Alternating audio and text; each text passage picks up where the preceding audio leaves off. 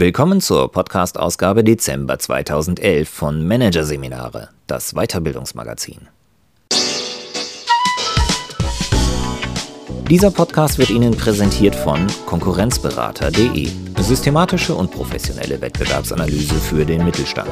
Der Konkurrenzberater hilft mit neuen Tools und systematischem Training für effektiveres Marketing und mehr Umsatz. Weitere Podcasts aus der aktuellen Ausgabe behandeln die Themen Social Economy, Kunden begeistern im Vertrieb 3.0 und Präsentieren wie Hitchcock, Vorträge mit Thrill. Doch zunächst Tabu der Führungslehre, das wahre Gesicht der Macht von André Martens. Macht hat man, aber man spricht nicht über sie. Kaum ein Thema ist in der deutschsprachigen Businesswelt so sehr tabuisiert wie das der Machtausübung. Schweigen, das schadet. Zum einen öffnet es Mythen über Macht, Tür und Tor. Zum anderen verhindert es, dass in der Managementlehre über die Mechanismen der Macht reflektiert und die Kunst der maßvollen Machtausübung studiert wird. Hier ein Kurzüberblick des Artikels. Macht, das macht man doch nicht. Wie Macht zum Tabu wurde. Das Motiv macht den Unterschied, die helle und die dunkle Seite der Macht. Macht ist ein Muss, warum ohne Macht im Unternehmen nichts zu machen ist. Strategien des Machterhalts, warum Macht geteilt werden muss. Eingeschränkte Empathie, moralisches Manko, was Macht mit uns macht. Und die Schule der Macht, worauf bei der Ausübung von Macht zu achten ist. VW-Chef Martin Winterkorn gilt als einer der mächtigsten Manager Deutschlands. Zugeben würde er das nie. Als die Bild-Zeitung ihn im Herbst 2011 nach seinem Machtbewusstsein fragte, ging er direkt in Verteidigungsstellung. Glauben Sie mir, es gibt genug Gründe, die mich erden und davon abhalten, übermütig zu werden. Man sollte niemals ein übertriebenes Machtbewusstsein an den Tag legen. Ähnlich wie Winterkorn parieren viele deutsche Manager Fragen, die sich rund um ihre Macht drehen, wobei sie am liebsten das Wort Macht gar nicht in den Mund nehmen. Ich bin stark teamorientiert, antwortete Allianz-CEO Michael Diekmann in der Wirtschaftswoche auf eine entsprechende Frage.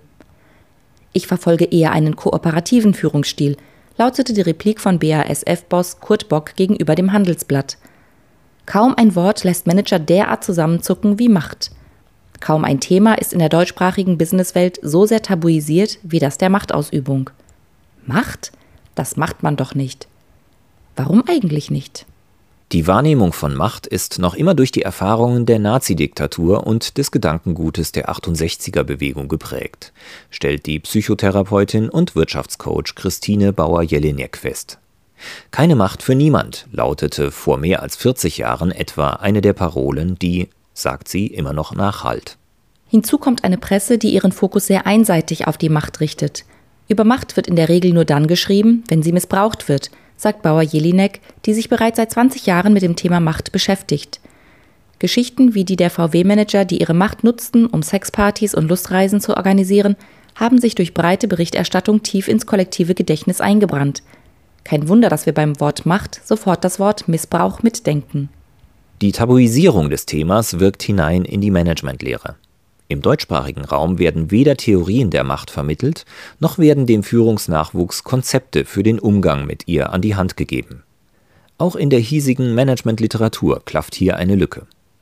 In diese hinein haben die Verlage eine Reihe von, vor allem aus dem Amerikanischen übersetzte, Ratgeber platziert, die als freche Tabubrecher verkauft werden. Ob Judy James Titel Mit den Wölfen heulen Tipps und Tricks für die Karriere auf die fiese Art oder Stanley Bings Was hätte Machiavelli getan? Bosheiten für Manager. Im Prinzip laufen alle Bände auf ein und dieselbe platte Botschaft hinaus. Um Macht zu erlangen, musst du dein Gewissen über Bord werfen. Ein Tenor, der das Thema noch tiefer in die dunkle Ecke treibt. Dabei hat die Macht nicht nur eine dunkle Seite, sondern auch eine helle. Die ist nur weit weniger ausgeleuchtet. Den Unterschied macht das Machtmotiv. Die Wissenschaft differenziert zwischen einem personalen und einem sozialen Machtmotiv, erklärt Dr. Niels van Quakebeke. Der Psychologe ist Professor für Leadership and Organizational Behavior an der Kühne Logistics University in Hamburg und leitet einen interdisziplinären Forscherverbund, der Respekt und in diesem Kontext auch Macht und ihre Mechanismen erforscht.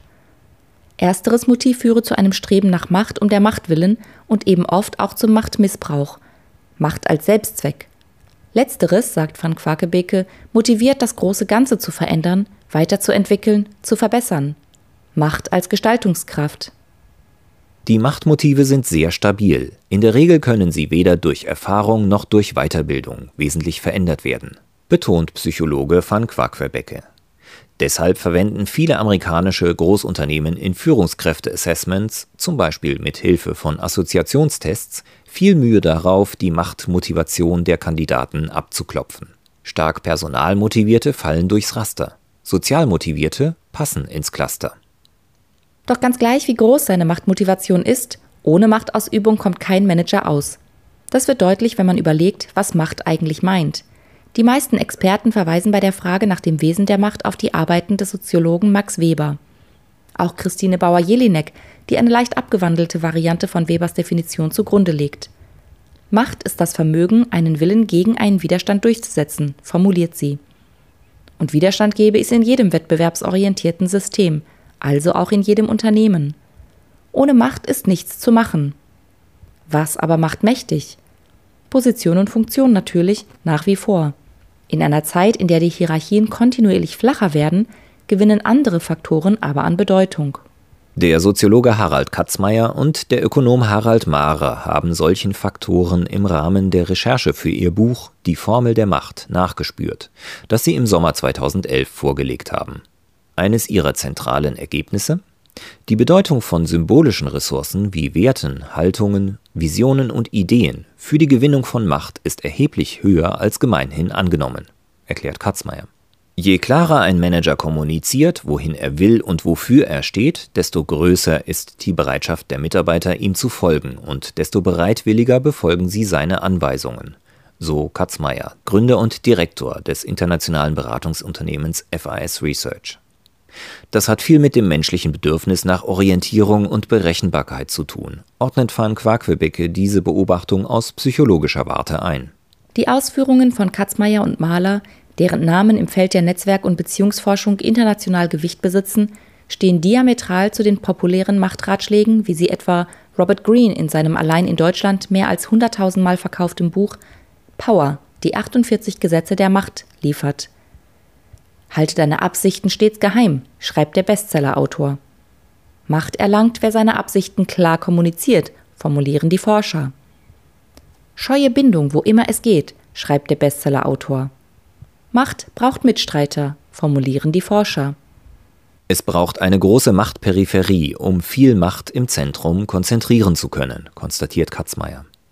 Wenn der Peripherie die Macht entzogen wird und sie sich zu sehr aufs Zentrum konzentriert, trockne das Machtzentrum aus. Wer seine Macht bewahren will, muss sich immer wieder erneuern, auf Unerwartetes rechtzeitig reagieren, Entwicklungen erkennen und am Flow teilnehmen, sagt er. Dafür braucht der Manager ein lebendiges, funktionierendes Netzwerk, das ihn mit frischen Ideen versorgt und keine ausgedörrte Peripherie. Um Macht zu erhalten, muss sie geteilt werden.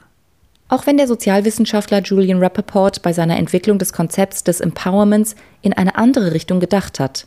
Im Grunde genommen sind die darin zusammengefassten Strategien zur Stärkung der Position und Entscheidungsbefugnis der Mitarbeiter auch Strategien der Macht. Wer als Führungskraft einen Teil seiner Macht auf die Schultern eines Zirkels von Mitarbeitern um ihn herum verteilt, sie sozusagen empowert, stärkt nicht nur seine Peripherie, sondern damit auch seine Machtposition im Zentrum. Dass Manager einen Kreis von Personen auf Augenhöhe heben, ist noch aus einem anderen Grund wichtig. Ein großes Machtgefälle macht ehrliches Feedback schwierig, stellt Niels van Quaquebecke fest. In einem Zirkel von Machtmithabern kann das eigene Verhalten dagegen reflektiert werden. Der Kreis kann als Korrektiv wirken, wenn das Verhalten in eine falsche Richtung läuft. Das passiert nicht selten, denn Macht verändert. Die Wahrnehmung, das Verhalten, die moralischen Maßstäbe. Experimentell gezeigt hat das zum Beispiel ein Team um Dr. Adam Galinsky, Professor für Sozialpsychologie an der Northwestern University in Chicago. Die Forscher veranstalteten mit ihren Probanden, insgesamt über 100 Studenten, ein Rollenspiel, um Machtgefühl zu simulieren. Die einen Studenten schlüpften in die Rolle eines Premierministers, die anderen spielten Verwaltungsangestellte. Die gemeinsame Aufgabe, sie sollten Situationen beurteilen, in denen Menschen moralisch fragwürdiges Verhalten gezeigt haben. Später im Experimentsverlauf wurden sie dann in vergleichbare Situationen gebracht. Das Ergebnis? Die Probanden in der mächtigen Rolle des Premierministers verurteilten die moralischen Übertritte strenger als die Beamten, neigten zeitgleich aber stärker zu ähnlichem Fehlverhalten. So mokierten sich die Staatschefs zum Beispiel mehr über Angestellte, die bei der Reisekostenabrechnung geschummelt hatten. Bei einem späteren Lotteriespiel nutzten sie allerdings viel häufiger Möglichkeiten zum Mogeln. Macht verleitet dazu, eigenes und fremdes Verhalten mit zweierlei moralischem Maß zu messen, schlussfolgert Galinski, der als einer der führenden Machtforscher weltweit gilt.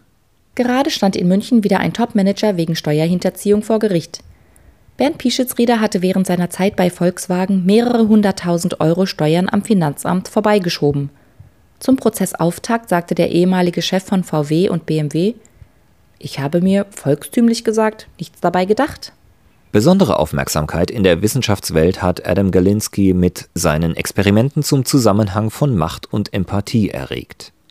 In einer Reihe von Versuchen brachten der Psychologe und sein Team ihre Probanden dazu, sich mehr oder weniger mächtig zu fühlen. Und zwar mittels Priming. So wird in der Psychologie die Aktivierung bestimmter Gedächtnisinhalte zur gezielten Beeinflussung der Verarbeitung eines Reizes bezeichnet. So sollten sich die einen etwa an eine Begebenheit aus ihrem Leben erinnern, indem sie jemanden kontrolliert oder beurteilt hatten. Die anderen sollten sich in eine Situation zurückversetzen, in der sie selbst auf fremdes Wohlwollen angewiesen waren. Im Anschluss testeten die Wissenschaftler jeweils die Empathie der Versuchsteilnehmer. Mit erstaunlich konstanten Ergebnissen. Bei der Aufgabe etwa, sich ein E für eine andere Person möglichst gut erkennbar auf die eigene Stirn zu zeichnen, malten jene, die sich vorher Machtsituationen ins Gedächtnis gerufen hatten, den Buchstaben öfter falsch herum, also schwerer lesbar, auf in einem anderen Experiment, in dem es darum ging zu beurteilen, wie eine Person eine mehrdeutige Nachricht versteht, gingen die Machtbewussten dabei vor allem von ihrem eigenen Hintergrundwissen aus, obwohl es hieß, dass die andere Person schlechter informiert sei als man selbst. Und in einem dritten Versuch fiel es jenen Probanden, die sich mächtiger fühlten, schwerer auf Porträtfotos dargestellte Emotionen zu erkennen. Im Glauben an die eigene Dominanz, so die Quintessenz aus diesen Experimenten, fällt es Menschen schwerer, sich in andere hineinzuversetzen. Und zwar Frauen wie Männern gleichermaßen. Eine mögliche Erklärung? Geistiger Perspektivwechsel strengt an und kostet wertvolle Aufmerksamkeitsressourcen, sagt Galinski. Wer aufgrund seiner Machtposition nicht unbedingt auf das Wohlwollen anderer angewiesen ist, neigt dazu, diese Ressourcen zu sparen. Ergebnisse der Machtforschung übersetzt Christine Bauer-Jelinek in Verhaltensregeln und Hinweise für Mächtige. In ihrem Institut für Machtkompetenz, das sie vor nunmehr zehn Jahren in Wien gegründet hat, bietet sie Vorträge und Seminare an. In diesen sensibilisiert sie für die Auswirkungen von Macht, diskutiert ihre ethische Legitimation und gibt Führungskräften Hinweise an die Hand, die den Umgang mit Macht leichter machen sollen. Zum Beispiel diesen. Führungskräfte formulieren Erwartungen an ihre Mitarbeiter oft nicht klar genug, sagt Bauer-Jelinek. Das führt nicht nur zu schlechten Ergebnissen, sondern auch zu Handlungsunsicherheit auf Seiten der Mitarbeiter. Ausführliche Anweisungen werden von diesen laut Machtexperten van Quaquebecke nämlich nicht als Zeichen mangelnden Vertrauens, sondern vielmehr als Chance wahrgenommen, sich Anerkennung durch die Führungskraft zu erarbeiten. Der Wunsch, der Macht zu gefallen, ist biologisch angelegt, so der Psychologe. Denn wo Macht ist, da ist Schutz und Futter. Gabriele Graumann, Geschäftsführerin von Häuser zum Leben, hat im Sommer 2011 ihre gesamte Führungsmannschaft durch Christine Bauer-Jelineks Schule der Macht geschickt. Rund 250 Führungskräfte haben über Macht diskutiert, ihre eigene Machtposition reflektiert und wurden dafür sensibilisiert, was Macht mit uns macht. Hintergrund der Aktion ist ein umfangreicher Change-Prozess, den der Wiener Anbieter für Wohnen und Pflege gerade durchläuft. In Veränderungsphasen steht das Verhalten der Führungskräfte als Machthaber und damit auch als Vorbilder besonders im Fokus, nennt Graumann den Hauptgrund für die Buchung des Angebots. Die groß angelegte Weiterbildungsaktion von Häuser zum Leben ist ungewöhnlich. Der überwiegende Teil der Kunden des Wiener Instituts für Machtkompetenz sind Einzelbucher. Das gleiche Bild bei deutschen Anbietern. In der Regel sind es Einzelpersonen, vorrangig Frauen, die Seminare mit dem Thema Macht im Titel buchen sagt Andrea Dufner von Natürlich Führen in Leipzig, einem der wenigen Anbieter hierzulande, der überhaupt Veranstaltungen zum Thema anbietet. Ein Grund dafür neben der negativen Wahrnehmung der Macht? Die Topmanager fürchten, die Führungskräfte könnten in den Seminaren etwas lernen, was ihnen hilft, Macht vom obersten Management abzusaugen. Ist Bauer Jelinek überzeugt. Bereits mehrfach hatte eine Personalentwicklungsabteilung eine Weiterbildung bei ihr angeleiert, die das Topmanagement später abgeblasen hat. Verhalten, das demonstriert, wie verschroben das Verhältnis zur Macht hierzulande ist. Das Ziel muss sein, dass in der Businesswelt über Macht ebenso offen geredet wird wie über Konflikte, betont Dufner. Es ist noch gar nicht lange her, gerade einmal rund fünf Jahre, da nahmen Manager den Begriff Konflikt fast genauso ungern in den Mund wie heute den Begriff Macht. Mittlerweile ist das Thema Konflikte und Konfliktmanagement ein Dauerbrenner auf dem Weiterbildungsmarkt. Ein wichtiger Schritt hin zum Wandel der Wahrnehmung. Das Thema Macht gehört in die Curricula der Managementausbildungen, fordert Beraterin Bauer-Jelenik. Gleichzeitig braucht es einen Diskurs in den Unternehmen, so Dufner, der in einen jeweils speziell zugeschnittenen Code of Conduct der Macht einfließt. Die Diskussion sollte aber behutsam aufgenommen werden, betont die Trainerin. Eine besondere Hervorhebung könnte Angst und Widerstand erzeugen. Mit Macht lässt sich das Thema Macht nicht aus der dunklen Ecke herausholen.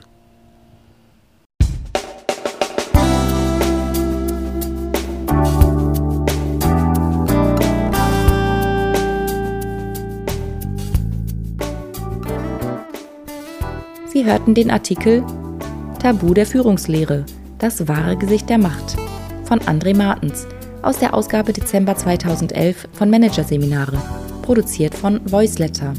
Weitere Podcasts aus der aktuellen Ausgabe behandeln die Themen Social Economy, Kunden begeistern im Vertrieb 3.0 und Präsentieren wie Hitchcock, Vorträge mit Thrill. Weitere interessante Inhalte finden Sie auf der Homepage unter managerseminare.de und im Newsblog unter managerseminare.de/blog.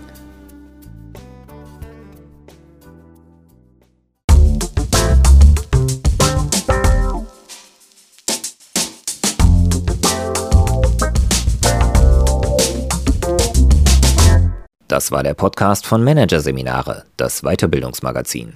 Ausgabe Dezember 2011. Dieser Podcast wird Ihnen präsentiert von www.konkurrenzberater.de. Konkurrenzanalyse als Navigationssystem für den Wettbewerb.